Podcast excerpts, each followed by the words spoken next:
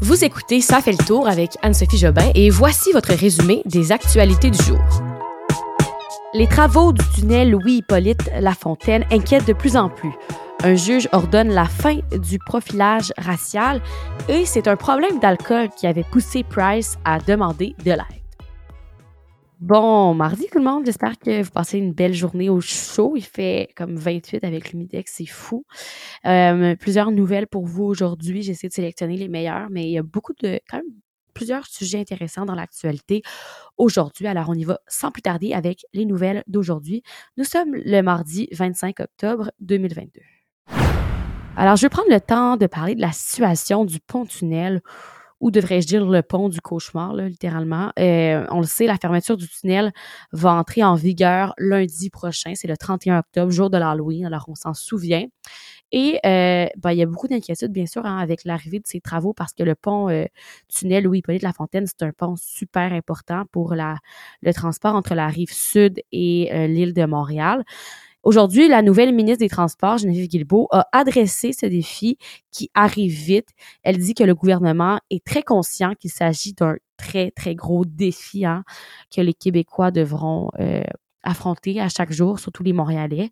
Elle incite donc euh, les employeurs à se tourner vers le télétravail, donc demander aux entreprises de s'ajuster hein, à ce nouveau mode de vie que les gens devront vivre parce que, faut, faut le dire, ça va vraiment changer la vie de plusieurs personnes qui pourront plus vraiment aller à Montréal parce que ça va être un cauchemar de s'y rendre. Alors, elle, incite vraiment les employeurs à se tourner vers le télétravail. On l'a déjà pas mal vécu pendant la pandémie. Alors, euh, c'est sûr que pour certaines entreprises, ce sera pas trop difficile de retourner à ce mode de télétravail ou mode hybride. Hein. Euh, les deux options peuvent fonctionner. Et aussi, ce qu'elle propose, Geneviève Guilbeault, c'est que chacun prenne sur soi.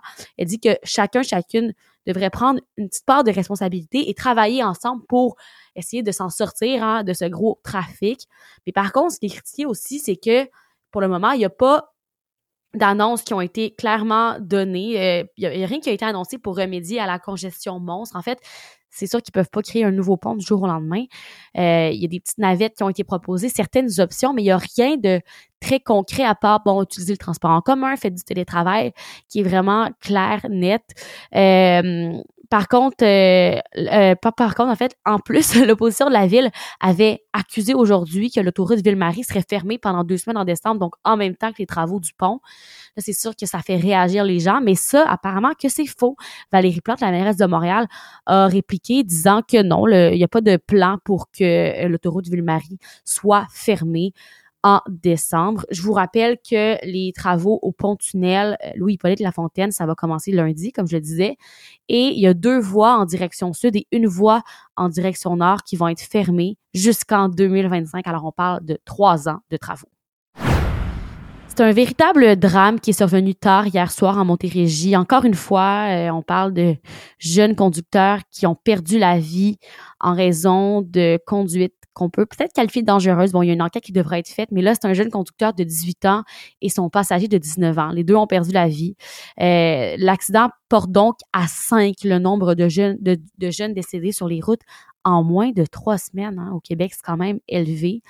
Euh, alors, c'est à se poser des questions. Est-ce que les jeunes sont assez sensibilisés au danger de la route. Je vais faire le point aussi avec vous sur deux autres événements violents qui sont survenus, euh, de cette fois-ci dans la région de Montréal. Il y a un homme lié au crime organisé qui a été abattu ce matin à Laval. C'est une scène qui arrive trop souvent, malheureusement. Il y a eu des coups de feu en plein jour, cette fois-ci en bordure de l'autoroute 440 à Laval. L'homme avait 66 ans et était un important trafiquant de stupéfiants. Et finalement, dernier fait divers que je souhaitais vous partager. Ce matin, les euh, policiers ont découvert à Saint-Basile-le-Grand le corps d'un homme de 64 ans qui était disparu depuis trois jours. Et tout porte à croire qu'il a lui aussi été assassiné. En fait, il y a deux suspects qui ont été arrêtés et accusés du meurtre au deuxième degré euh, de cet homme. Donc, ce sont deux jeunes de 19 ans et 18 ans.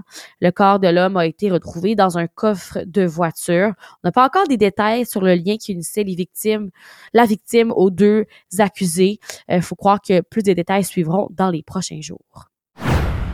Alors, on apprend cet après-midi que les policiers ne pourront plus intercepter sans motif des automobilistes.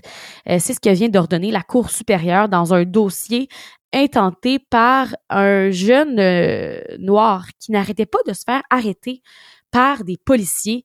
Euh, les policiers faisaient juste l'arrêter pour vérifier ses papiers. Alors, il en avait assez. Et euh, c'est bien sûr des situations de profilage racial que cet homme vivait. Le juge l'a admis aussi. Et euh, en fait, ce juge a déclaré que la règle de droit autorisant les interceptions routières sans motif réel viole les droits garantis par la Charte canadienne des droits et libertés. Alors là, on voit vraiment qu'il y a une certaine étape qui semble être entreprise pour mettre fin au profilage racial. Pas beaucoup de détails encore, ça devrait suivre dans les prochains jours. Il y a au moins 32 millions de doses de vaccins contre la COVID-19 qui ont été gaspillées euh, ou qui sont sur le point de l'être au pays, ici au Canada. Il s'agit d'une perte estimée à plus de 680 millions de dollars. Ça, c'est selon la compilation là, effectuée par le Bureau d'enquête de Québécois. Euh, dans la grande majorité des cas, il s'agit de doses périmées qui n'ont pas pu être utilisées à temps, malheureusement. À lui seul, le fédéral s'est débarrassé de 22,5 millions de doses périmées et les provinces, quant à elles, là, tout ensemble, ils ont jeté au moins 5,3 millions de doses. Au Québec, on parle là, sur ce 5,3 millions-là d'un million de doses quand même, mais important de dire quand même qu'il s'agit de données partielles parce que certaines provinces comme l'Ontario ont refusé de divulguer leurs pertes. Et il faut aussi ajouter à tout ça 4,5 millions de doses qui sont devenues périmées à cause de euh, le nouveau vaccin qui était arrivé, le vaccin bivalent. Dernière nouvelle, je vous parle de Carey Price parce qu'on apprend que lorsque Carey s'est inscrit au programme d'aide pour les joueurs de la Ligue nationale de hockey, ça fait un an hein, qu'on avait appris ça, ben euh, on, s'était beaucoup demandé à ce moment-là quel type hein, de problème de dépendance euh, il, pourrait avoir. Il y en a qui disaient peut-être des, euh, antidépresseurs, des calmants. On ne savait pas. Et eh bien là, on l'a appris que c'était en fait des problèmes d'alcool pour lesquels il avait demandé de l'aide. Le programme en question, là, c'est un programme qui, euh, qui est utilisé par les joueurs qui ont des problèmes d'abus de substances, de santé mentale ou toute autre nature. Et là, lui-même a fait une conférence de presse pour dire qu'il n'était pas une personne heureuse à ce moment-là. Il était pas un bon père, selon ses dires, et il buvait beaucoup. Donc, il est arrivé à un point où il s'est dit euh, qu'il avait plus de fun du tout, même pas à jouer au hockey, à vivre sa vie. Alors, euh, c'est pour ça qu'il avait fait appel à ce programme-là. Le directeur général Marc Bergevin, pour sa part, n'est pas entré dans les détails parce que c'est une situation quand même confidentielle. Mais euh, Kerry Price a quand même mentionné qu'il euh, trouvait ça important là, de montrer aux membres de la communauté des Premières Nations qu'il est possible de s'en sortir parce que, bon, Kerry Price est issu de cette communauté-là. Et, euh, bon, pour les joueurs comme pour les entraîneurs là, qui ont côtoyé Kerry Price, on dit que ses problèmes de consommation d'alcool euh, étaient vraiment une surprise pour toute l'équipe. C'était pas quelque chose qui était connu par euh, ses collègues, son équipe de hockey. Petite nouvelle astronomie. Alors moi qui est passionnée par l'astronomie, je vous partage ma nouvelle du jour. Depuis lundi, on a appris qu'il y a une équipe de 16 scientifiques qui ont été réunis par la NASA et ils se sont lancés dans une étude de 9 mois pour euh, étudier les ovnis, alors les objets volants non identifiés. Ils vont devoir étudier les éléments disponibles sur les ovnis déjà observés pour essayer de mieux comprendre leur nature et aussi de les approcher euh, scientifiquement. C'est ce qu'a expliqué l'Agence spatiale américaine. Alors peut-être qu'on va avoir des nouvelles informations sur les ovnis dans les prochains mois, dans les prochaines années. Ce serait vraiment cool. Alors voilà, c'est tout pour aujourd'hui. À suivre demain, la Banque du Canada là, va encore parler du taux directeur et tout porte à croire qu'il va encore augmenter. Alors, euh, encore possiblement des, euh, des, des coûts de la vie qui vont être plus chers. On suit ça pour vous et on se reparle demain, mercredi, pour un prochain épisode de Ça fait le tour. Bonne soirée tout le monde.